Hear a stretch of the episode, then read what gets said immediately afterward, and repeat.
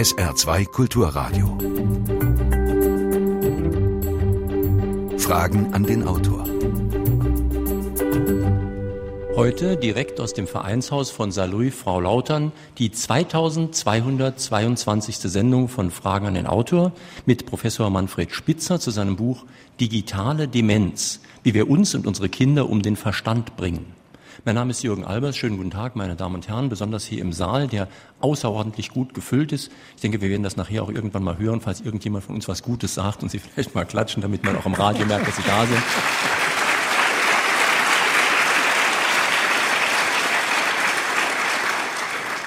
Der Beifall gilt natürlich unserem prominenten Autor, Professor Manfred Spitzer. Er war vor einigen Jahren schon in Frage an den Autor mit seinem Buch Vorsicht Bildschirm. Er ist Arzt und Psychotherapeut und er beschäftigt sich seit vielen Jahren mit den Auswirkungen der Medien auf das Gehirn, besonders bei Kindern. Herr Professor Spitzer, Ihr neues Buch, das steht ja ganz, ganz oben in den Bestsellerlisten. Es ist aber auch sehr umstritten. In der Zeit wurden Sie allen Ernstes als der Sarazin der Computerkritik bezeichnet, was übrigens wohlbemerkt als Abwertung gemeint war. Müssen Sie eigentlich Ihre Kritik so hart formulieren? Hm, ich weiß nicht warum. Also das Beste, was man über meine Kritiker, die zum Teil auch im deutschen Qualitätsjournalismus wirklich ähm, unterirdisch geschrieben haben, sagen kann, ist, dass sie das Buch gar nicht gelesen haben können. Ähm, das ist wirklich so, weil da manches drinsteht, weil Spitzer verteufelt Computer und so weiter. Das stimmt einfach nicht. Also wenn, wenn man das Buch liest, da steht gleich vorne drin, ich arbeite den ganzen Tag am Computer, Wissenschaft, Medizin, das geht ohne Computer gar nicht. Ich habe nichts gegen das Internet, wunderbar, wenn man da richtig mit umgehen kann. Ich habe sogar, Gott bewahre, eine eigene Fernsehsendung, also immer freitags auf BR Alpha. Aber ich gebe es Ihnen schriftlich, wenn Sie nur eine Viertelstunde jede Woche Fernsehen gucken, das tut Ihrem Hirn überhaupt nicht schaden. Vielleicht nützt es sogar, denn die Sendung heißt Geist und Gehirn und darum geht es eben gerade. Also da wurde so viel behauptet, bis zum Krawallwissenschaftler, das war die FAZ. Das ist schon heftig und das, das gleitet auch nicht so an mir ab. Ich habe keine Teflonhaut wie manche Menschen, sondern das, das ist schon, das nehme ich, das nehme ich mir zu Herzen und es hat sogar schon geschadet. Mein, mein kleines Forschungsinstitut für Lehr- und Lernforschung, wir hatten einen Forschungsauftrag, wo wir die Bedeutung von Handschrift für das Lernen untersuchen sollten. Das ist bei Erwachsenen schon gut untersucht. Bei Kindern gibt es noch gar nichts dazu, eine gute Hirnforschung. Wir hatten einen Auftraggeber, der eine halbe Million äh, investieren wollte, um das zu ergründen, weil das eben auch wichtig ist. Das wurde letzte Woche zurückgezogen mit der Begründung, wir möchten unsere Firma nicht mit ihrem Namen, an dem so viel Schmutz klebt, verbunden wissen. Und das sind jetzt eine halbe Million Forschungsgelder für unser Institut weniger. Das heißt, da hängen Arbeitsplätze dran von Wissenschaftlern und Wissenschaftlerinnen. Und das ist sehr bitter, denn ich habe das ja zu verantworten mit meinem Buch. Ich bin der Chef von dem Laden. Und wenn jetzt der Chef Sachen macht, die dafür sorgen, dass bei mir die Arbeitsplätze verloren gehen, dann ist es sehr, sehr, sehr bitter. Aber gegen Leute, die ein Buch nicht lesen und beschreiben und dann diskutieren in großen Blättern, kann man sich nicht wehren. Das ist halt so. Nun, Nun kann ich mich erinnern, dass in der Lehrerausbildung schon immer Methodenwechsel und Medien ganz besonders abgefragt geradezu wurden. Es gab schon immer Sprachlabors, es gab Lernsoftware und so weiter. Warum kann denn ein Kind eigentlich mit dem Computer schlechter lernen als im herkömmlichen Unterricht oder vielleicht im Umgang mit seinesgleichen auf der Straße? Weil gerade Kinder und Jugendliche zum Lernen eben die ganze Realität brauchen. Das ist wirklich in äh, x-fach nachgewiesen.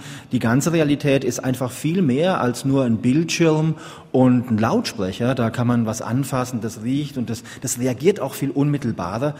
Kleine Studie nur so zum, zum Beweis. Sie können drei Jugendlichen einen Film zeigen und dann können die, über den sollen die sagen, was drin vorkommt. Dann können die drüber chatten, drei Stück, drei, oder wir können direkt drüber reden.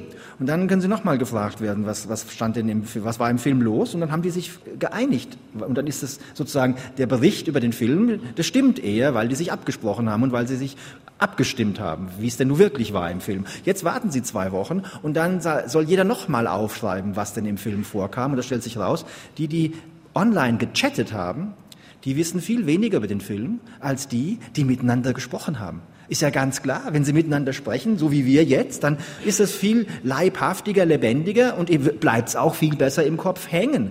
Daraus kann man ganz klar sagen, es ist nicht gut, wenn Kinder und Jugendliche und dann auch noch im Unterricht ähm, immer nur online lernen, weil der Lernerfolg online ist geringer als der mit der wirklichen Welt. Und wir wollen in unseren Bildungseinrichtungen wirklich für Bildung Gehirnbildung. Das Gehirn muss sich ja erst noch bilden mit seinen vielen Vernetzungen. Und damit das passiert, brauchen wir eher keine digitalen Medien in den Klassenzimmern. Das ist ganz einfach und das zeigt auch die Forschung ganz klar. Es ist ein sehr schöner Satz in Ihrem Buch, der heißt, das Gehirn lernt immer. Das ist eigentlich eine Selbstverständlichkeit fast, aber man vergisst es immer. Also ja. oft sagt dann jemand, ich übe ganz fürchterlich oft, ich übe jeden Tag eine Stunde.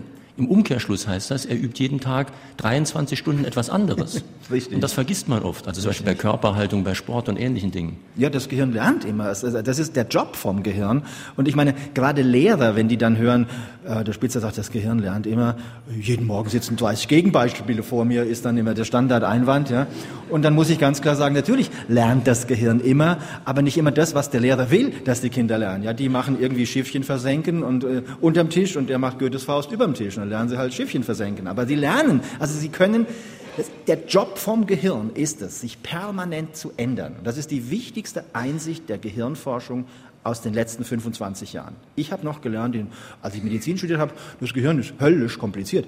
Aber äh, ansonsten langweilig, weil passiert ja nichts. Ja, und wir wissen heute, das ist sowas von falsch. Wenn man halt genau hinguckt, dann sieht man, es gibt hier eine Million Milliarden Verbindungen zwischen Nervenzellen. Das ist etwa die Anzahl der Synapsen in Ihrem Kopf. Eine Million Milliarden. Und die haben Sie genau deswegen, damit die sich ändern können. Denn das ist der Job von denen, sich zu ändern. Und diese eine Million Milliarden winziger Strukturen, von denen wissen wir heute, die ändern sich dauernd, jetzt bei Ihnen auch, ja, und zwar nach Maßgabe dessen, was Sie gerade im Kopf machen. Unser Gehirn ist noch viel dynamischer als Muskeln, die bilden sich ja auch, wenn man sie benutzt. Und wenn man sie nicht benutzt, werden sie kleiner. Und diese Verbindung im Kopf, mit denen ist das Haar genauso. Weswegen es so wichtig ist, was wir mit den Köpfen machen, vor allem, wenn wir jung sind. Und das ist die Verantwortung der Erwachsenen, weswegen wir da nicht sagen können, wir lassen es einfach laufen, dann geht's richtig schief und dann droht allen dann irgendwann äh, das da. Ja. Die digitale Demenz. Die digitale Demenz. Buch. Jawohl. Brauchen wir denn in der Schule vielleicht sowas wie Bier- oder Weinerziehung. Ich sage das so ironisch, weil das in Ihrem Buch vorgeschlagen wird. Ja, ich, ich habe das einfach verglichen. Der Witz ist ja der. Ähm, Suchtstoffe, Alkohol, Nikotin, mit, wie gehen wir mit denen in Kindheit und Jugend um? Wir machen die teuer, wir verbieten sie, einfach deswegen, weil wir sagen, um als Erwachsener gut damit umgehen zu können, darf ich als Kind und Jugendlicher nicht damit umgehen, weil nur dann komme ich gefestigt als Erwachsener aus dem Bildungsprozess heraus und dann können wir es den meisten Erwachsenen zumuten, selber zu entscheiden, wie viel Alkohol sie trinken. Manche schaffen das ganz gut und manche auch nicht. Nun, wir wissen, dass es stoffgebundene und auch nicht stoffgebundene Suchten gibt. Das ist schon durch. Glücksspielsucht ist genauso wie eine Alkoholsucht, was die Symptome anbelangt, was den Verlauf anbelangt, sogar was das Gehirn anbelangt. Denn das, das Gehirn, das geht genauso an wie bei einem Suchtstoff. Und nun ist es so, dass bei den digitalen Medien zumindest teilweise das Gleiche gilt. Nämlich, das macht süchtig. Computerspiele sind so programmiert, dass sie süchtig machen. Nur dann werden sie ein Erfolg finanziell. Und es leuchtet auch, das ist schon seit zehn Jahren nachgewiesen, im Hirn praktisch der, der, gleiche Bereich auf, der auch bei Heroin aufleuchtet, wenn Sie ein Computerspiel machen. Das ist, das ist nachgewiesen, in Nature publiziert. Wir haben, das kommt noch dazu, eine Viertelmillion suchtkranke junge Leute in Deutschland. Eine Viertelmillion, das sind nicht Zahlen von mir, die sind von der Regierung. Und 1,4 Millionen Risikofälle. Und jetzt kommt meine Behauptung, die ich eben sage, ja, wenn wir den Kindern sozusagen die digitalen Medien so richtig angedeihen lassen, im Kindergarten muss das schon sein und mindestens in der Grundschule, dann ist das wie anfixen. Ja, dann, wir machen doch auch nicht, ja, Alkoholpädagogik im Kindergarten, damit sie als Erwachsene keine Säufer sind. Wir machen auch kein Kettenrauchertraining in Klasse 5, damit sie mit 18 entscheiden können, ob sie rauchen wollen oder nicht. Ja? Und genau das ist es, wenn Sie nun sagen, wir machen jetzt ganz viel digitale Medien. Und die Kinder und Jugendlichen, die haben ja heute in Deutschland 7,5 Stunden digitalen Medienkonsum. Im Durchschnitt. Das sind die neuesten Zahlen. 7,5 Stunden täglich. Vergleichen Sie das mal mit der Schule. Sie, äh, 35 Wochenstunden Schule, das sind 35 mal drei Viertel mal fünf Siebtel, nur fünf Tage die Woche, dann kommen Sie auf 3,75 Stunden. Mhm. Also die, mit den Medien verbringen wir heute schon doppelt so viel Zeit wie mit dem gesamten Schulstoff zusammengenommen. Und da sage ich, die Dosis macht das Gift und das ist nicht gut. Wir haben im Hintergrund eben schon ein Kind laut werden gehört. Und in Ihrem Buch ist der schöne Satz, mein Sohn hasst Sie. Und ich sehe hier auch einige jüngere Leute im Publikum, auch einige Familien. Was sagen Sie denn jetzt zu jüngeren Leuten, die sagen, mein Gott, der Spitzer, der will uns unsere Spielgeräte, ich weiß gar nicht, wie die alle heißen, wo die immer so drauf tippen, der will uns das alles wegnehmen? Nun, also dieser Spruch, mein Sohn hasst sie, das ist wirklich lustig. Ich bin ja immer wieder mal in Hallen, halte Vorträge. Nicht selten kommt der Bürgermeister und halt, der macht so wie heute auch und sagt was. Und der begrüßt mich dann manchmal mit Handschlag und mit dem Wort, guten Tag, Herr Spitzer, mein Sohn hasst sie. Und das war jetzt nicht einmal, sondern schon oft, ja. Und dann, ähm, deswegen habe ich das spaßeshalber im Buch mal aufgeschrieben. Also was sage ich den 15-Jährigen? Ich sage denen, passt auf, überlegt euch, was ihr macht. Denn ihr seid noch sehr lernfähig und was ihr jetzt macht, da ist eine ganz große Chance, dass ihr euch, dass ihr das ganze Leben lang genau das macht. Überlegt euch, was euch glücklich macht, was euch eher nicht glücklich macht, was, was ihr richtig gerne macht und dann macht das viel. Und ich glaube, wer dann anfängt nachzudenken, der weiß, dass er World of Warcraft nicht den Rest seines Lebens machen will. Und ähm, dann wird er vielleicht sich mal überlegen, wie er denn seine Zeit sinnvoller verbringt. Und es gibt wesentlich sinnvollere Beschäftigungen als Computerspiele, wo man in Welten, die ein anderer künstlich erzeugt hat, sich bewegt und Leute tot, tot macht. Das kann nicht sein, dass das eine sinnvolle Beschäftigung für Kinder und Jugendliche ist. Und deswegen bin ich da so sehr dagegen. Wir haben ein Diskussionsforum.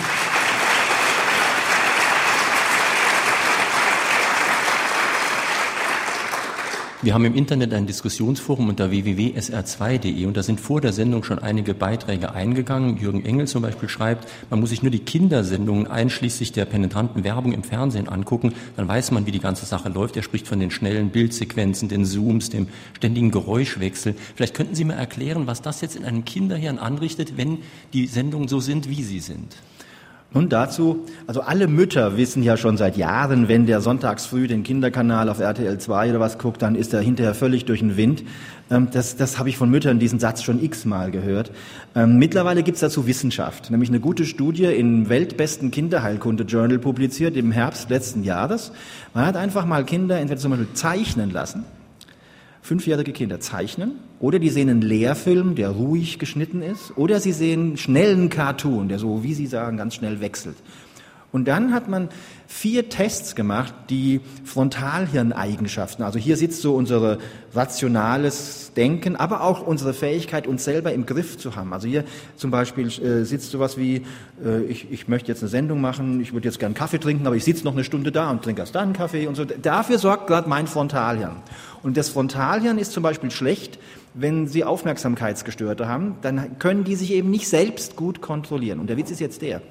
Vier Tests für Frontalhirnfähigkeiten, nämlich Schokolade nicht essen, weil man nachher Zweie kriegt, wenn man die nicht isst, ja, oder einen Turm umbauen, planvoll, oder ähm, was war das andere? Zahlen. Ich sag dir zwei Zahlen, du sagst rückwärts nach. Frontalhirnfunktion, ja, oder Kopf, Schulter, Knie und Zeh und dann sich entsprechend bewegen. Da muss man auch wirklich das Frontalhirn verwenden. Alle vier Tests haben gezeigt, dass wenn Sie vorher zeichnen, werden Sie besser und wenn Sie einen Lehrfilm gucken, passiert fast nichts. Und wenn Sie einen schnellen Cartoon gucken, werden Sie richtig schlecht. Wenn man jetzt noch weiß, dass das Frontalhirn ja auch zum Beispiel ganz wichtig auf Zucker reagiert, denn wenn Sie unterzuckert sind, dann können Sie nicht mehr so gut sich konzentrieren. Das ist eine Frontalhirnleistung. Oder wenn Sie müde sind. Konzentration geht runter, weil Ihr Frontalhirn, das ist Ihr neuestes Stückchen Gehirn von der Evolution her und auch Ihr luxuriösestes Stückchen. Das darf auch mal nimmer so, nimmer so gut funktionieren. Wenn Ihre Atmung aussetzt, sind Sie gleich tot. Deswegen das Frontalhirn darf auch mal, also denken dürfen Sie mal kurz aufhören. Ja, der Punkt ist der, dass man bei Richtern gezeigt hat, wirklich bei Richtern, dass deren Urteile ganz schlecht werden, zweieinhalb Stunden nach dem Frühstück.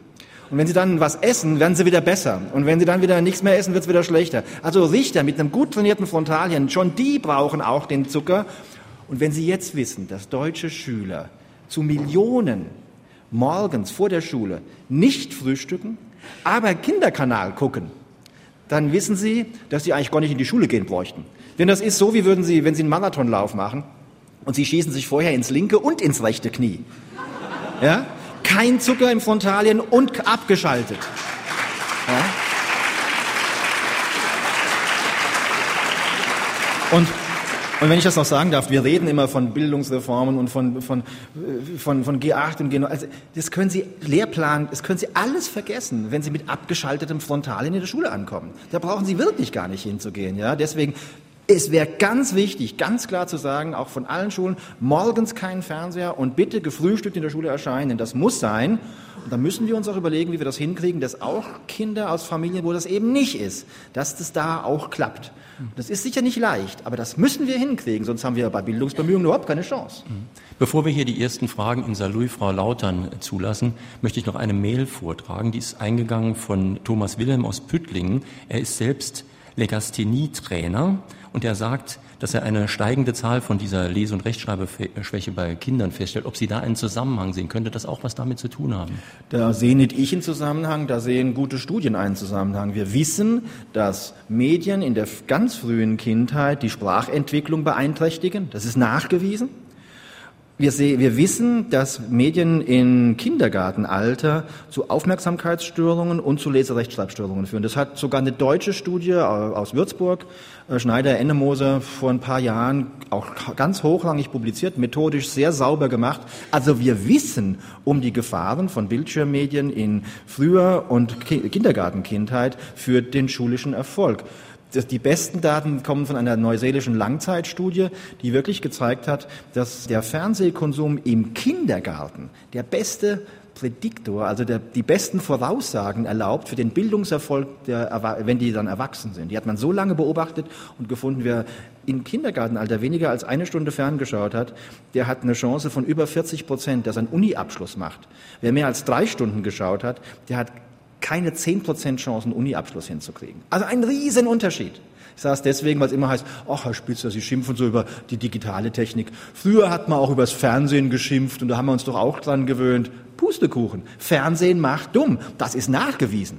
Ja, zumindest in der frühen Kindheit und in einer großen Dosis. Bitte, meine Sendung dürfen Sie alle gucken, ja. Aber, aber, aber in, in, der, in der Masse, ja, und in der frühen, in den frühen Jahren, da ist es definitiv schädlich und das ist nachgewiesen. Das behaupte ich nicht, das ist nicht meine Meinung, das sagt die Wissenschaft. Und Wissenschaft ist das Beste, was wir zum Erkenntnisgewinn haben. Übrigens, wenn Sie schon bei Fernsehsendungen sind, die Sie gucken dürfen, Professor Spitzer hat direkt vor dieser Sendung ein Interview aufgezeichnet mit Norbert Klein für die Sendung Max hier im SR-Fernsehen. Das läuft am Donnerstag um 20.45 Uhr. Das ist auch ohne die Gefahr völlig zu verdummen. Ohne Risiken und Nebenwirkungen, ja, genau. gebe ich Ihnen auch schriftlich. Wenn und jetzt äh, bitte die ersten zwei Fragen hier im Saal. Wie hoch schätzen Sie, teilweise ist die Frage schon beantwortet worden, also wie hoch schätzen Sie das Suchtpotenzial ein, das von digitalen Medien ausgeht. Für Kinder und für Erwachsene. Ich selbst mache äh, vielleicht bei Sucht Zigarettenrauchen 2, also Stufe 2, Alkohol 3, vielleicht andere Rauschgiftsüchte 5 bis 7 und Heroin 10. Wo schätzen Sie die digitalen, alle digitalen Gefahren ein? Das ist ganz schwer zu sagen, gerade wenn Sie Ihre Skala nehmen. Ähm, es gibt aus, den, aus Tierversuchen tatsächlich Überlegungen, die Gefahr der Suchterzeugung bei verschiedenen Suchtstoffen gegeneinander abzuwägen. Aber das ist, wenn man sich damit auskennt, ziemlich kritisch, ähm, weil das dann immer von den Rahmenbedingungen abhängt. Und Sie wissen auch, es gibt eine Genetik. Sie können Ratten so züchten, das geht schon nach sechs Generationen, dass die einen Ratten, die können in Alkohol baden, das macht denen gar nichts, die werden nie süchtig und die anderen, die schnuppern einmal dran und sind schon süchtig. Also Sucht hat auch eine dicke Genetik genetische Komponente. Aber wir wissen, dass wir auf jeden Fall in Deutschland ein massives Problem haben mit den Medien, mit der Internet- und Computersucht. Deswegen weise ich da auch immer sehr dringlich darauf hin, es ist eben nicht egal, ob die Kinder das machen oder das machen oder das. Und wenn wir gerade ihnen ein suchtmachendes Medium so verkaufen, als sei das was Tolles und sie bräuchten das unbedingt, ja, also Computerspiele, Training im Kindergarten und Grundschule, dann muss ich ganz klar sagen, das ist wirklich fast schon kriminell. Äh, das ist wie Anfixen in Kindergarten und Grundschule. Das dürfen wir nicht. Also ich bin zurückhaltend, eine Einstufung abzugeben. Das ist nämlich wirklich schwierig und würde auf wissenschaftlich dünnem Eis stehen. Darauf möchte ich mich nicht begeben. Deswegen sage ich nur, es gibt ein definitives Risiko und es ist nicht zu unterschätzen. Ihre Frage. Sie haben ja bisher über die großen Bildschirme nur gesprochen und mich würde interessieren, wie sieht es mit den kleinen Bildschirmen aus, die alle ständig vor dem Auge haben, die Handys. Sehen Sie da auch einen Zusammenhang zur digitalen Demenz? Also das ist deswegen so schwierig, weil es die noch nicht so lange gibt. Ja? Und wenn man die, immer die neuesten Entwicklungen beurteilen will, kann man sich fast nur auf Grundlagenforschung stützen, nämlich eben auf das, Wenn das Gehirn so und so funktioniert, dann kann das nur schädlich oder positiv äh, sich entwickeln. Und nach allem, was wir sozusagen aus der Gehirnforschung wissen, da, deswegen halte ich die auch in dem Falle für so wichtig, dann wird da einiges Schädliche passieren, denn ich lagere ja ganz viele Funktionen, geistige Leistungen in die Smartphones aus. Und wenn ich das als Jugendlicher oder schon heute als Kind tue, dann entwickle ich diese Funktion hier oben nicht. Also wir sehen ja junge Leute heute schon, die laufen so durch die Straßen und gucken bloß noch auf ihr Smartphone, wo es lang geht und wissen gar nicht mehr, wo sie sind. Aber die werden doch dann vielleicht von der Evolution aussortiert, weil die dann irgendwann vor lauter nach unten gucken. In 100.000 Jahren, da, so lange wollen wir nicht warten. Ja. Die laufen es, gegen den Bus. Ne? Nein, nein, es heißt, ja, klar. Ähm, so lange wollen wir nicht warten. Es, es heißt ja auch manchmal, naja, wenn wir nicht mehr navigieren müssen, dann können wir ja dieses Stückchen Hirn für was Tolleres verwenden. Das dauert auch 100.000 Jahre. Also so lange wollen wir nicht warten. Ich persönlich gehe wirklich davon aus, dass die Smartphones auch gerade bei Kindern und Jugendlichen sehr viel geistigen Schaden anrichten. Studien genau dazu kann es noch nicht geben. Da sind die noch zu jung. Ich sage Ihnen noch ein Beispiel. Facebook. Das gibt's erst seit 2008. Da kann es noch gar keine Wissenschaft zu den langfristigen Effekten von Facebook geben. Wenn man aber weiß, dass wir im Menschen, das ist wieder Grundlagenforschung, ein, dass wir Gehirnmodule haben, die für soziale Fähigkeiten zuständig sind. Wenn man weiterhin weiß, dass die wachsen, wenn man sich sozial verhält. Da gibt es eine Studie, die ist auch ein halbes Jahr alt, an Affen. Die wachsen alleine auf im Käfig oder zu zweit, zu dritt, zu viert, zu fünf, zu sechs, zu siebt. Und je mehr da im Käfig mit denen zusammen sind, desto größer ist deren soziales Gehirn. Das hat man schon gemessen. Und jetzt muss man immer viel Fantasie haben, um sich zusammenzureimen, dass wenn sie vor allem alleine sind, wenn sie wie amerikanische Mädchen zwischen acht und zwölf, da wurden zweieinhalbtausend befragt, zwei Stunden am Tag mit anderen Mädchen zusammen sind und sieben Stunden online.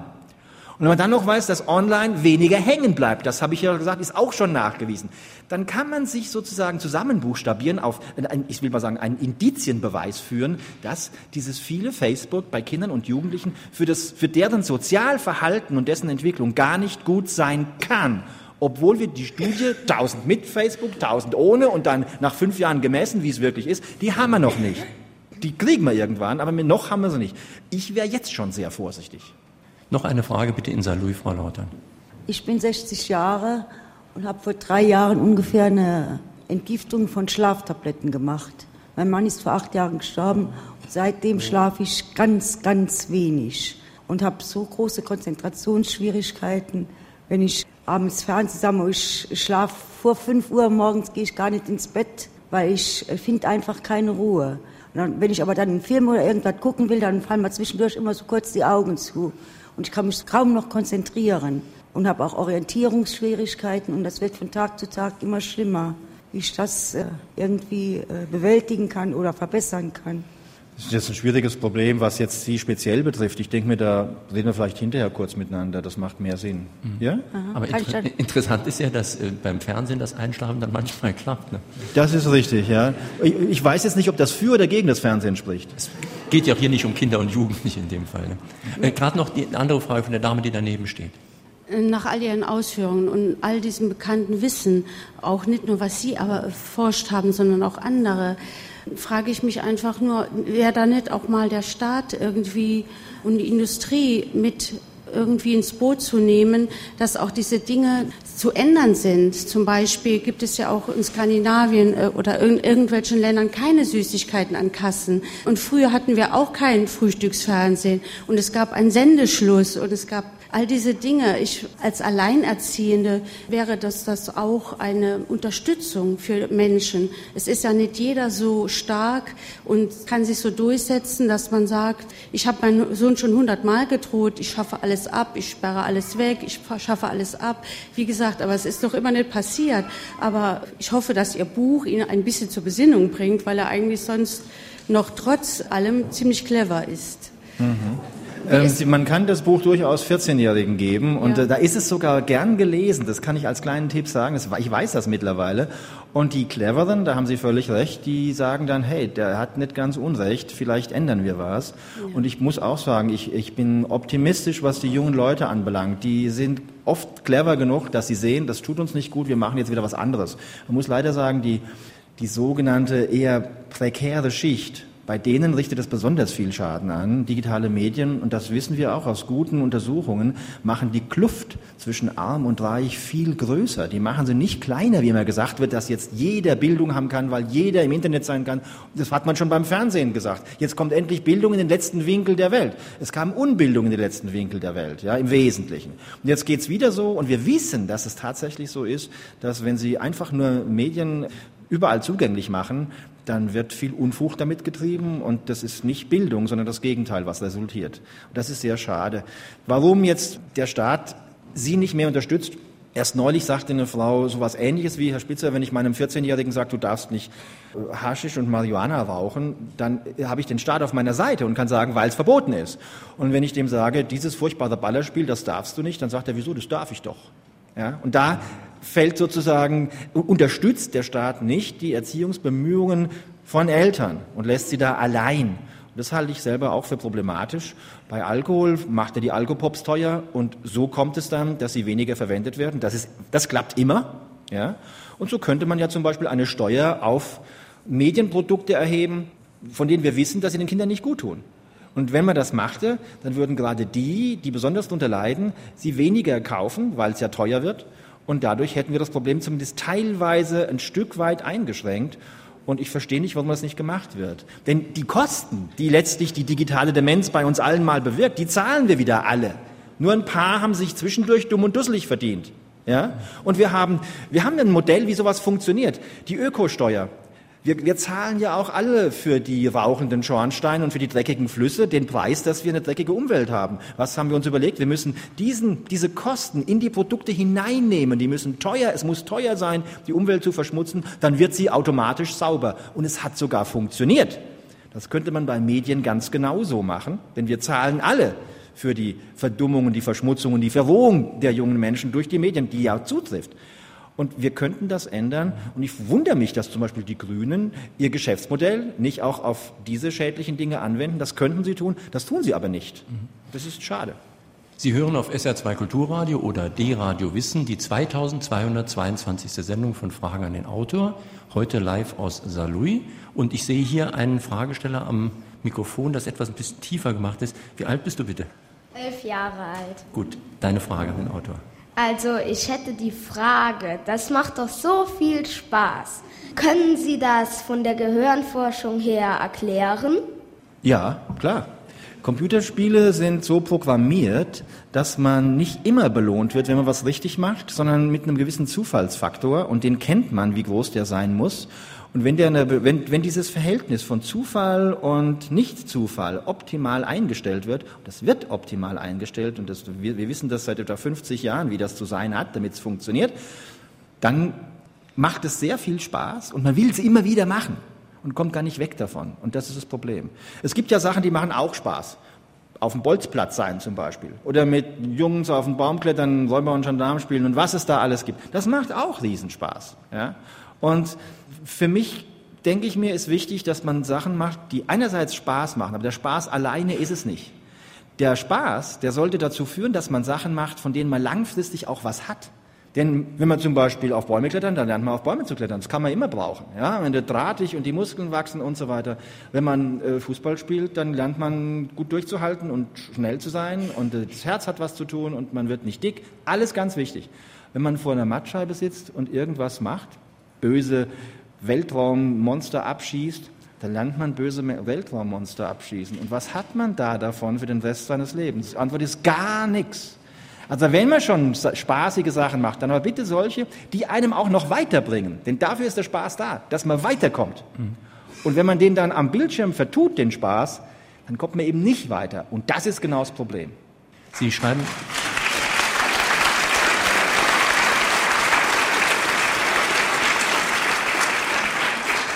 Sie schreiben in Ihrem Buch auch über das Babyfernsehen und fragen, welche geistige Nahrung passt zu Babys. Nun, in dem ganzen Kapitel kommt dann irgendwann, glaube ich, auch die Augsburger Puppenkiste vor, die ich als Kind unheimlich gern geguckt habe. Allerdings nicht als Baby, wohl bemerkt, da gab es nämlich noch gar kein Fernsehen. Ähm, ab wann ist sowas nützlich, ab wann ist es schädlich? Also zum Beispiel die Augsburger Puppenwitze, um mal ein ganz harmloses Beispiel zu nennen. Ja, ja. Also ich habe auch die Augsburger, bin auch mit Kater Miekisch groß geworden und dem Urmel und ähm, finde das bis heute ganz toll. Aber Wenn Sie mal die Erfahrung machen mit zum Beispiel einem mm, zehn Monate alten Baby, setzen Sie sich mal mit dem vor, ja, einen tollen Fernseher mit zwei Boxen links und rechts vor die Augsburger Puppenkiste. Da werden Sie sehen, das Kind guckt auf den Bildschirm, weil da passiert was, dann guckt es zum Lautsprecher, dann guckt es wieder auf den Bildschirm und zum Lautsprecher und ist ganz verwirrt, wo soll es denn jetzt hingucken, weil da kommt der Ton und da kommt das Bild und das hat irgendwie gar nicht so viel miteinander zu tun. Und da muss man eben wissen, dass die Forschung gezeigt hat, dass so bis etwa zum zweiten Geburtstag, vielleicht auch bis zweieinhalb, Kinder von Bildschirmen und Lautsprechern einfach gar nichts lernen können. Ja, egal was da abläuft, weil eben da das Bild ist und da der Ton hat auch nicht immer toll was miteinander zu tun. Und die bringen das nicht zusammen. Wenn Sie und ich Fernseh gucken, bringen wir automatisch, was auf dem Bild ist und was vom Lautsprecher kommt, zusammen, weil wir die Welt ja so kennengelernt haben. Wenn Sie aber erst dabei sind, zu erkennen, wie die Welt überhaupt ist, dann nützen ihnen die Medien gar nichts. Wie gesagt, das ist, sag nicht ich, das ist nachgewiesen. Ja? Und deswegen sind die, ist also Babyfernsehen, gab's ja, oder Baby-Einstein-DVDs, da wird geworben, die dienen, da wird man zum Sprachgenie, wenn sie nur jeden Tag davor sitzen. Die Wahrheit ist, ihre Sprachentwicklung verkümmert. Das haben amerikanische Wissenschaftler in der großen Studie an über 1000 Babys nachgewiesen. Sie haben nachgewiesen, wenn Sie täglich vorlesen, tut es der Sprachentwicklung wirklich gut. Sie werden sagen, das wusste ich auch schon vorher. Stimmt. Aber in der gleichen Studie mit den gleichen Methoden wurde nachgewiesen, dass tägliches DVD-Schauen und tägliches Kinderkanalschauen für Kinder unter zwei Jahre der Sprachentwicklung doppelt so viel schadet, wie tägliches Vorlesen ihm nützt.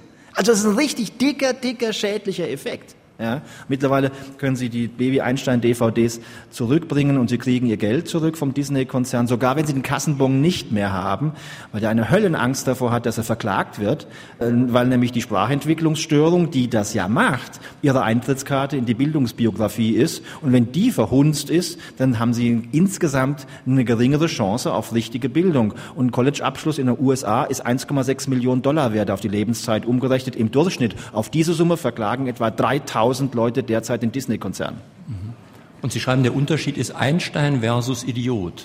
Also so groß. Das bezieht sich auf Untersuchungen, die wir gemacht haben zum Handling. Also es ist ganz wichtig, wenn Sie wissen, wenn Sie lernen wollen, was ein Glas ist oder was eine Tasse ist, dass man mir so machen kann bei einer Tasse und dann die so zum Mund führen kann. Diese Bewegung wird in Ihrem Gehirn im Bewegungsbereich, der, Sie haben ein Drittel Ihres Gehirns, ist für Bewegungsplanung und Bewegungsvollzug zuständig. Und dieses Drittel, das benutzen Sie einfach beim Lernen, was ist denn so eine Tasse, mit, wenn Sie das Ding anfassen. Wenn Sie nur so machen und drauf zeigen, wird das nicht mit benutzt. Das konnten wir nachweisen. Und wenn Sie dann gucken, Sie lassen dann, Sie wollen, machen dann Aufgaben wie eine, eine Tasse ist ein Küchengerät, ein Hammer, den haben Sie entweder so gelernt oder so. Also entweder ja? mit hinzeigen oder mit in die Hand nehmen. Also mit hinzeigen ja. oder mit in die Hand nehmen. Entschuldigung, wir sind ja im Radio, das Eben. muss ich immer, immer sagen. Dankeschön, Sie sind Profi, Sie machen das richtig.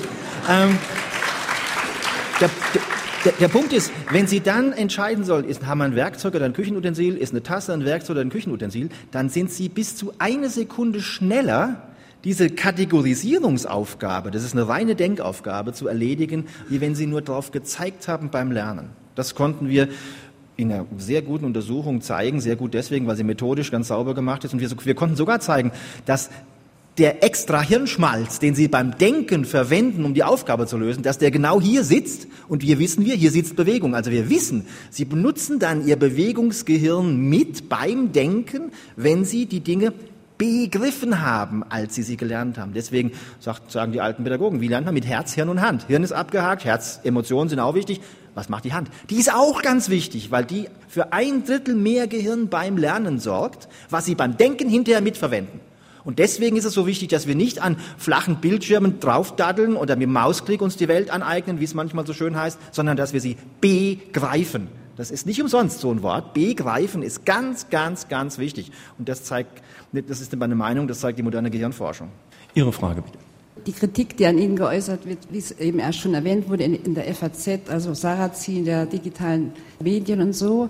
Und ich wollte Sie fragen, ob Sie sich vorstellen können, also welche Interessengruppen dahinter stecken, die Sie so kritisieren. Also zum Beispiel auch dann so ähnlich wie die Verdummung dieser Kleinkinder äh, ist für mich das Gleiche, die Kinder schon mit vier Wochen in die Krippen zu bringen.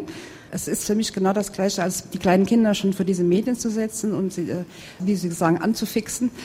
Und ich wollte Sie fragen, ob Sie sich vorstellen können, also außer der Industrie, äh, welche Interessengruppen dahinter stecken können, ähm, die das so befürworten und vorantreiben kann ich nur spekulieren. Da bin ich nicht investigativer Journalist genug, um das genau alles zu wissen. Aber es gibt natürlich massive finanzielle Interessen durch wirklich die weltgrößten Firmen. Also wir reden hier von Apple, Google, Microsoft, IBM, Facebook und wie sie alle heißen. Das sind die teuersten Firmen, die es weltweit gibt. Ja, und die sind deswegen so teuer, weil sie so, haben, haben auch deswegen so eine Macht. Das ist das eine.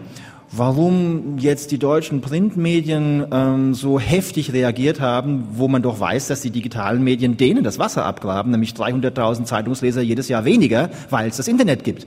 Die müssten sich eigentlich doch freuen, dass da jemand da ist, der ein bisschen kritisch der Sache gegenübersteht. Tun sie gar nicht. Warum das so ist, darüber kann man wirklich nur Vermutungen anstellen. Eine wäre zum Beispiel, dass die Printmedien längst Print abgeschrieben haben und alle im Moment dabei sind, irgendwie auf digital umzusatteln, aber noch nicht wissen, wie es geht, aber jede, durch jeden gestört werden, der da was dagegen hat. Und deswegen ähm, der Gegenwind von, de, von denen kommt, die eigentlich Rückenwind geben müssten. Ja. Aber das ist eine Vermutung, ich weiß es nicht. Ich habe noch eine Frage äh, zu dem Gehirn. Unser Gehirn, verstehe ich das jetzt richtig, dass es eigentlich gar nicht wählerisch ist, mit was es gefüttert wird, dass es äh, keinen Anspruch an Sinn hat? Also ob Sinn oder Unsinn, das ist unserem Gehirn egal. Nein, gar nicht. Unser Hirn macht versucht dauernd Sinn zu machen, aber nochmal, diese virtuellen Welten, gerade nochmal, also Spielewelten, die sind ja so programmiert, dass sie immer so gerade so Sinn geben und dass man auch gerade auf das nächste Level kommt, wenn man gerade genug geschafft hat oder Geld bezahlt. Ist auch interessant. Die Achtjährigen kommen heute schon, Papa, hast du 20 Euro? Ich brauche das Werkzeug noch, um die nächste Ebene zu erreichen. Ja? Und dann sagt der Papa, bist du wahnsinnig? Das ist doch nur eine virtuelle Welt. Und dann wird lange darüber diskutiert, was da sinnvoll ist und was nicht. Aber das Kind ist immer noch ein bisschen komisch, weil es eigentlich doch gern die 20 Euro hätte, um auf die Ebene zu kommen. Ja? Und das spricht einfach Dinge in uns an. Jagen zum Beispiel machen wir Menschen seit Hunderttausenden von Jahren, deswegen abschießen, das steckt tief in uns drin. Ja? Und ähm, genau das spricht es an. Die Frage ist aber, ob wir gut daran tun, diese Uhr in uns drin steckende Dinge in der Weise zu aktivieren und zu bespielen, wie wir es tun. Ich sage mal ein Beispiel. Dreijährige, dreijährige Kinder, die sind auch unempfindlich gegenüber Süßes. Warum? Die müssen reinhauen, wenn es mal was Süßes gibt. Wie blöd, damit sie die nächste Hungersnot überstehen. Und die Dreijährigen, die vor 100.000 Jahren gesagt haben, ist mir zu süß, mag ich nicht, die, sind, die haben nicht überlebt. Von denen stammen wir gar nicht ab. Ja? Aber daraus folgt nicht, dass man in den Supermarktregalen auf Augenhöhe der Dreijährigen Süßigkeiten stellt. Das folgt wirklich nicht daraus. Ja? Sondern wir wissen, Süßigkeiten machen Zähne kaputt, machen Zuckerkrankheit, machen Dickleibigkeit und machen alles mögliche Schreckliche. Deswegen sagen wir den Kindern, nein, das darfst du nicht. Sie können nicht mal Süßigkeiten-Training im Kindergarten machen, weil das Hirn noch gar nicht da ist, was sie da trainieren müssten, damit die kritisch wären gegenüber den Effekten von Süßigkeiten. Die einzige Chance, die sie haben, ist, weg mit dem Zeug. Und Medien, zumindest in Kindergarten und Grundschule, ist es ganz genauso. Medientraining zur Kritik und so weiter bringt überhaupt nichts. Gibt auch keine Studie, die das zeigt. Das Einzige, was geht, ist Dosisreduktion. Ihre Frage bitte. Guten Morgen, Wolfgang Konrad ist mein Name. Herr Spitzer, Sie haben gesagt, in der Arbeitswelt, Sie nutzen ja selbst den Computer. Ich bin der Meinung, das ist das wichtigste, meistgenutzte Arbeitsgerät heute in der Arbeitswelt, ja. der PC. Viele Eltern, finde ich, auch sind überfordert mit den neuen Medien, mit der Schnelligkeit, wie das vonstatten geht. Wie sehen Sie jetzt den Einsatz zum Beispiel in der Schule von PCs etc.? Also als Mediziner kann ich sagen, alles, was Wirkungen hat, hat auch Risiken und Nebenwirkungen. Und das ist im Grunde alles, was ich in dem Buch sagen möchte. Natürlich gibt es Lernsoftware, natürlich gibt es äh, auch mal Möglichkeiten in der Schule Informationstechnik zu verwenden und damit was zu lernen. Die gibt's klar. Ja. Nur ich kann Ihnen nicht sagen, ab wann das sinnvoll ist, weil dazu gibt's keine Wissenschaft und ich möchte nicht einfach nur meine Meinung sagen, ich möchte schon wissenschaftlich fundiert sprechen. Ich kann Ihnen aber sagen, dass Sie es auf jeden Fall dann richtig machen, wenn Sie nicht sagen, Computer sind toll, also tun wir die in die Klassen, das wird schon irgendwie gut werden, denn so wird es bislang gemacht, das geht immer schief, sondern wenn Sie sagen, wir haben hier, und das würden Pädagogen auch unterschreiben, wir haben hier dieses pädagogische Problem. Und jetzt müssen wir erstmal genau überlegen, was wollen wir den Kindern beibringen? Und dann überlegen wir uns, mit welchen Werkzeugen machen wir das. Und dann fangen wir an, die Software zu überlegen und dann brauchen wir noch Hardware, auf der die läuft. Aber dann ja? noch ein ganz praktisches und so Problem vernünftig. dazu. Ähm, ich meine, wer Schulen kennt, weiß ja, dass es dort an allem Möglichen fehlt. Und die Schulen schwimmen wirklich nicht im Geld, um auch nur Kreide für die Tafel anzuschaffen. Und wenn jetzt solche Computer angeschafft werden, wir wissen doch, wie schnell die veraltet sind, dass die oft Richtig. kaputt sind, repariert werden. Das ist ja ein riesiges finanzielles Problem auch. Richtig. Also das ist gut, dass Sie es ansprechen. Das muss man auch mal ganz klar sagen. Es fehlt heute ja an Geld im Bildungsbereich und zwar vor allem für das Wichtigste da, nämlich für Lehrer. Ja, immer wird um Stellen geredet und wir haben wirklich zu wenig. Gerade in, in unteren Klassen wären zwei Lehrer eigentlich gut pro Klasse, denn dann geht auch erstmal Inklusion, individuelles Lernen und so weiter. Die Finnen machen es uns ja vor. Ja, aber dafür fehlt Geld. Und da muss ich mal klar machen, dass diese digitale Technik wirklich ein signifikanter Faktor in den Bildungsausgaben ist. Ich kann es Ihnen sogar vorrechnen. In England hat man etwa vor zehn Jahren schon Schulen mit Smartboards ausgestattet. Da ist mittlerweile jeder zweite Klassensaal hat keine Tafel mehr, sondern ein Smartboard, also so ein Ding mit Beamer und, und wo man was machen kann. Im vorletzten Jahr wurden in England 13.000 Smartboards mussten durch neue ersetzt werden, weil die kaputt waren. 13.000, etwa zum Preis von 5.000 Euro. Rechnen wir mal hoch. Das sind 65 Millionen Euro. Jetzt, jetzt ist das die Hälfte der englischen Klassensäle. Deutschland ist bevölkerungsmäßig, überschlagsmäßig doppelt so groß wie England. Nehmen wir an, wir hätten in jedem Klassensaal in Deutschland ein Smartboard. Das würde allein Folgekosten zum Reparieren und Erneuern von einer 65 mal 4 eine Viertelmilliarde Euro jährlich aus dem Bildungsetat. Einfach nur, dass die Dinger weiter tun, nicht die Anfangsinvestition, die ist noch viel höher. Ja? Eine Viertelmilliarde jährlich, nur damit es weiterläuft. Für eine Bildungsinvestition, von der kein, durch keine Studie nachgewiesen ist, dass ein Smartboard den Unterricht verbessert. Diese Studie gibt's nicht. Da sind wir wahnsinnig. Viertelmilliarde jährlich ausgeben, einfach so abschreiben, für was, wo wir gar nicht wissen, ob es was bringt und wo wir durch, hier steht es drin in meinem Buch, eine Menge wissen, dass es potenzielle Gefahren hat. Ja? Und wenn Sie für die Viertelmilliarde Lehrer einstellen würden, dann hätten Sie wirklich was ganz Tolles gemacht.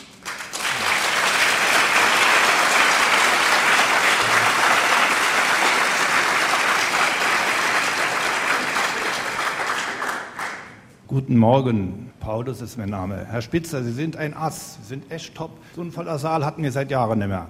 Meine Frage ist, Sie können also beispielsweise mit einem Mobiltelefon können Sie einen Notruf absenden und gleichzeitig mit dem gleichen Gerät können Sie ferngesteuert eine Bombe zünden.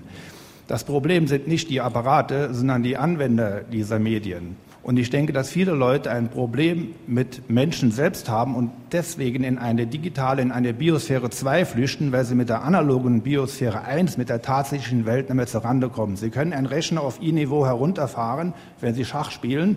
Mit einem Schachaltmeister können Sie das nicht. Der wird Sie über die gesamte breite Seite schlagen. Und das ist das Problem. Die Leute bauen sich eine Welt auf, mit der sie zurande kommen. Wie denkt der Autor darüber?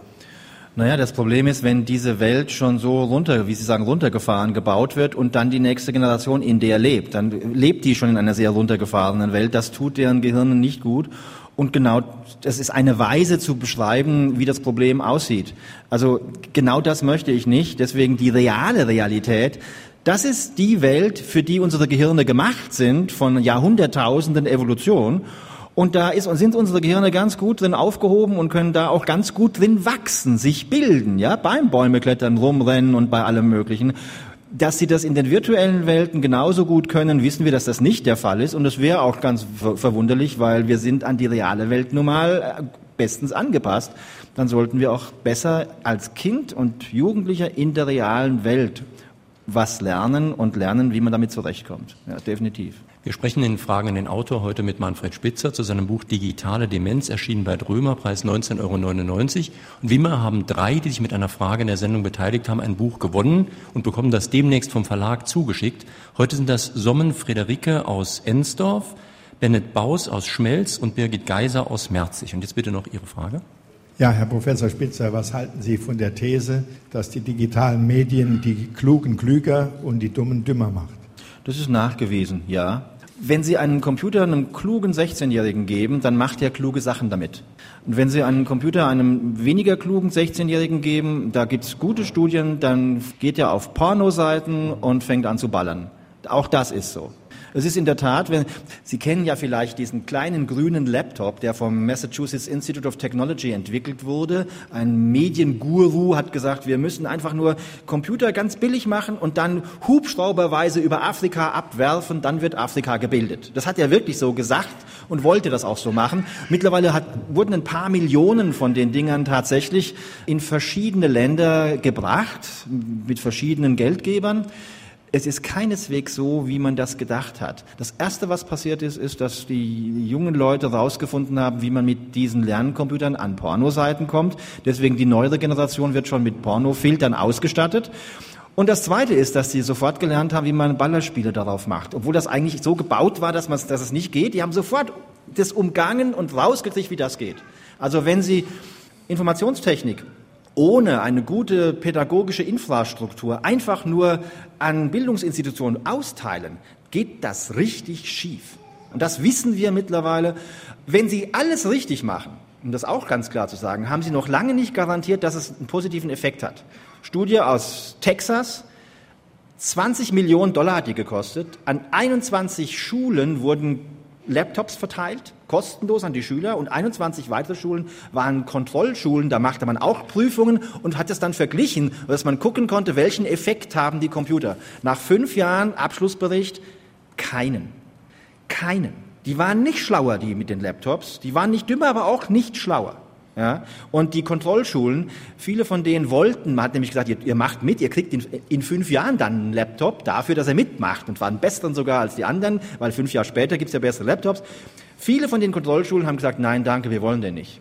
Und nochmal, in dieser Studie hat man ein pädagogisches Begleitprogramm gemacht, spezielle Software entwickelt, die Lehrer geschult, also man hat alles richtig gemacht.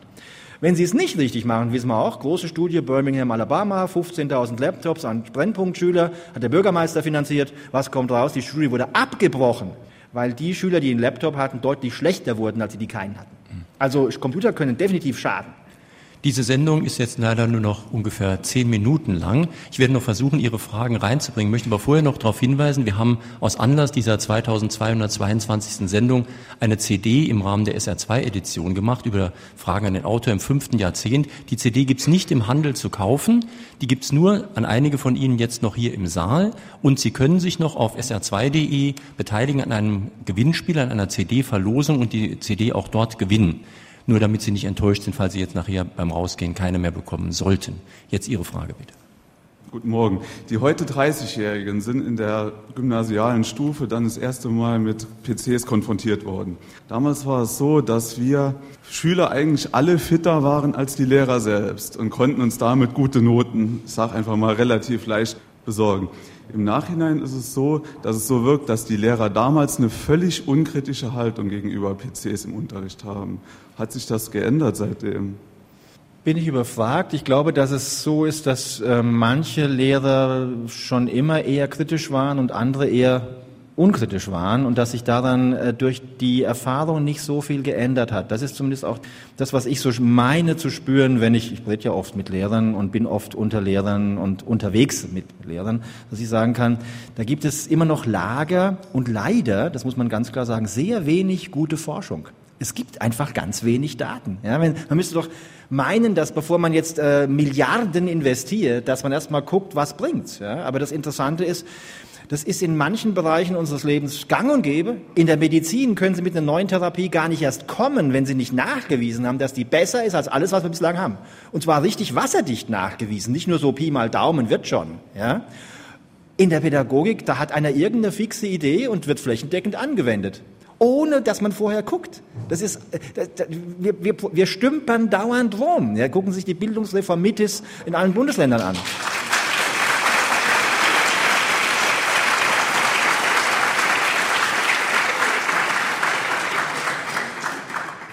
die Fernsehen sehen, halten das für Realität. Ab welchem Alter können sie die Fiktion im Fernsehen und Realität unterscheiden? Und noch was anderes, unser Gehirn arbeitet nicht nur biochemisch, sondern auch elektromagnetisch. Da kann ich mir eigentlich nicht vorstellen, dass ein Handy keine Wirkungen auf unser Gehirn hat. Des Weiteren habe ich gehört, dass man zum Beispiel das Gehirn auch mit einem Magneten, sagen wir mal, religiöse Gefühle ein- und ausschalten kann. Von wem ich das gehört habe, weiß ich nicht mehr. Zum Letzten, Sie können im Gehirn tatsächlich mit Magneten bestimmte Prozesse beeinflussen. Das machen wir sogar in unseren Labors. Da sind wir auch äh, eine der Zentren in Deutschland, die das erforschen, ähm, weil wir uns erhoffen, dass wir dadurch äh, auf sehr schonende Weise bestimmte psychische Krankheiten lindern können. Deswegen machen wir das. Und da haben wir auch manchmal schon Erfolge gehabt und einige Studien schon gemacht. Zum Zweiten die berühmten Handystrahlen. Ja, ich werde da auch öfters darauf angesprochen und ich habe mich da auch immer wieder mal mit beschäftigt, weil das wichtig ist. Man muss halt sagen, es gibt dazu mittlerweile recht viele und gute Studien und auch nicht nur von der Handyindustrie, muss man ganz klar sagen. Ja. Und man muss dann eben auch noch sich klar machen, dass die, die mögliche Energieübertragung, also die Stärke dessen, was da passieren kann, die ist wirklich mittlerweile sehr gering. Das, was passiert ist, ein Handy ist ein Mikrowellensender, so wie Ihr Mikrowellenherd auch. Nur Ihr Mikrowellenherd hat vielleicht 800 Watt, ein Handy hat 3 Watt. Und was passiert, wenn Sie mit dem Ding am Ohr telefonieren, ist, das Gehirn direkt drunter wird ein bisschen wärmer, so ein paar Zehntel Grad. Und wenn ein Hirn ein bisschen wärmer wird, arbeitet es erstmal ein bisschen schneller sogar. Ja, also Sie heizen Ihr Hirn an und glühen Sie ein bisschen vor. Ja? Und ähm, das ist erstmal überhaupt nicht schädlich, sondern es wird allenfalls ein bisschen schneller. Ja? Jetzt werden manchmal langfristige Effekte behauptet, für die haben wir aber bislang keinen Grund zur Annahme. Und jetzt kann man aus den Studien, die es gibt, sagen, ausschließen kann man negative Effekte nicht. Und das kann man nie. Aber wenn es die gibt, sind die relativ klein. Sodass, wenn Sie mich fragen, worüber mache ich mir bei Handys Sorgen? Nicht über die Handystrahlen, aber die täglichen Stunden, die die Gehirne davor verbringen. Denn da weiß ich, das hat einen dicken Effekt auf Ihr Gehirn. Nicht die paar Milliwatt Sendeleistung, sondern das, was im Hirn tatsächlich geistig passiert. Und darüber, da lohnt es sich, sich Sorgen zu machen, denn wir wissen, dass es sich darüber lohnt, Sorgen zu machen. Mhm. Ihre erste Frage habe ich noch nicht beantwortet. Nochmal ganz ja, kurz. Realität. Realität, das ist ganz einfach. Mit etwa acht Jahren, da gibt es auch Untersuchungen zu, können Kinder Realität von Fiktion unterscheiden. Das löst aber das Problem nicht. Wenn Sie, Sie sind älter als acht, in einem guten Horrorfilm sitzen, geht Ihr Puls hoch und Sie schwitzen und Sie zittern, ja? Die sagen dann nicht, oh ja, der Kameramann war dabei und das Blut ist alles nur Ketchup. Nein, dann ist der Horrorfilm schlecht, ja? Also mein Punkt ist, Effekte haben die Medien auch dann, wenn sie wissen, es sind nur Medien. Das wird ja immer gern behauptet, ab acht können die gar keine Effekte haben. Ich weiß ja, es sind Medien. Das ist Nonsens. Die haben Effekte. Nach einem richtig heftigen Horrorfilm können sie nicht schlafen. Ja? Und das ist ein dicker Effekt. Deswegen zu sagen, ab acht ist das alles völlig unschädlich, stimmt nicht dann sollten wir jetzt gegen Ende der Sendezeit noch mal kurz über Ursache und Wirkung sprechen. Denn bei vielem, was Sie sagen, muss man ja mal untersuchen, ist es so, dass Fernsehen dümmer macht oder dass dümmere Leute mehr Fernsehen gucken? Ja. Der Effekt wäre derselbe, aber man muss erst mal beweisen, wie rum die Wirkung läuft. Ja. Um das zu beweisen, gibt es zwei Möglichkeiten. Das eine sind Längsschnittstudien und das andere sind Experimente. Und ich sage Ihnen mal, die, zum Beispiel zu den Effekten der Playstation. Da hieß es ja auch immer, ja, es gibt schon manche Kinder, wenn die, die sind in der Schule schlecht und machen viel Playstation. Und dann wurde immer erklärt, ist aber doch so, dass die, die in der Schule schlecht sind, eben an der Playstation sich mal austoben und da mal so ihre Kompensation herholen. Ja, also nach dem Motto, die in der Schule schlecht sind, die spielen halt mehr Playstation. Falsch. Und das wissen wir. Was hat man gemacht? Große Studie, amerikanische Wissenschaftler annoncieren in der Zeitung, wir suchen Eltern von Jungs in der ersten, zweiten oder dritten Klasse, die den Jungs eine Playstation schenken wollen. Die können uns, sich bei uns melden, wir schenken ihnen eine. Und dann haben sich viele gemeldet. Und dann haben die tatsächlich die Playstation verschenkt. Aber der Witz war, die Kinder mussten mit den Eltern zweimal ins Labor kommen, im Abstand von vier Monaten. Und die Hälfte der Jungs, und das wurde gelost, bekam die Playstation gleich und die andere Hälfte erst in vier Monaten. Und dann hat man jetzt bei allen gemessen, wie gut die lesen und schreiben konnten und in vier Monaten wieder bei allen gemessen, wie gut die lesen und schreiben konnten. Und normalerweise mit vier Monaten Schule in der ersten, zweiten oder dritten Klasse werden sie besser im Lesen und Schreiben. Fakt ist, die mit der Playstation wurden nicht besser. Die wurden sogar zum Teil schlechter. Und die ohne Playstation, die wurden besser. Man hat auch noch nach Schulproblemen gefragt. Schulprobleme gab es deutlich mehr bei denen, die eine Playstation hatten. Und da Sie jetzt Zufalls zugeteilt haben, können Sie nicht mehr sagen, die Dummen spielen mehr Playstation. Nein, Sie können ganz klar sagen, eine Playstation wirkt sich negativ auf die Schulleistungen aus, und zwar schon nach vier Monaten. Da kann man die Kausalität ganz klar sagen, die Playstation macht die schlechten Schulnoten. Merken Sie sich bitte eins, Playstation machen schlechte Noten und Schulprobleme. Und deswegen ist es so wichtig, dass wir unsere Kinder vor diesem Ding bewahren. Ganz wichtig. In Frage an den Autor. In Fragen in den Autor auf SR2 Kulturradio haben wir heute Morgen gesprochen mit Professor Manfred Spitzer zu seinem Buch über digitale Demenz, erschienen bei Drömerpreis 1999. Die Sendung und Veranstaltung, die Sie gerade miterlebt oder gehört haben, wird morgen auch als Podcast angeboten. Morgen früh finden Sie die auch im Internet, können Sie runterladen und gerne auch verbreiten an andere, die was dazulernen sollten. Wir haben hier noch ein zweites Podcast-Angebot, unser Klassikerfach von Fragen an den Autor. Da habe ich heute nichts Neues reingestellt, sondern ich verweise Sie auf die Sendung, die schon drin liegt, nämlich von Manfred Spitz aus dem Jahre 2006 zu Vorsicht Bildschirm. Die Diskussion hat schon begonnen im Internet-Diskussionsforum unter www.sr2.de. Am nächsten Sonntag haben wir einen sehr prominenten Gesprächspartner wieder mal, und zwar den ehemaligen Verfassungsrichter Professor Udo Di Fabio. Sein Buch heißt Wachsende Wirtschaft und steuernder Staat. Es geht also um das Verhältnis von Wirtschaft und Staat, weiß Gott sehr aktuell. Ich danke Ihnen jetzt, dass Sie hierher gekommen sind, dass Sie das Vereinshaus von Salou Frau Lautern so gut gefüllt haben und vor allen Dingen danke ich Herrn Professor Spitzer, dass er aus Ulm zu uns gekommen ist. Danke Ihnen.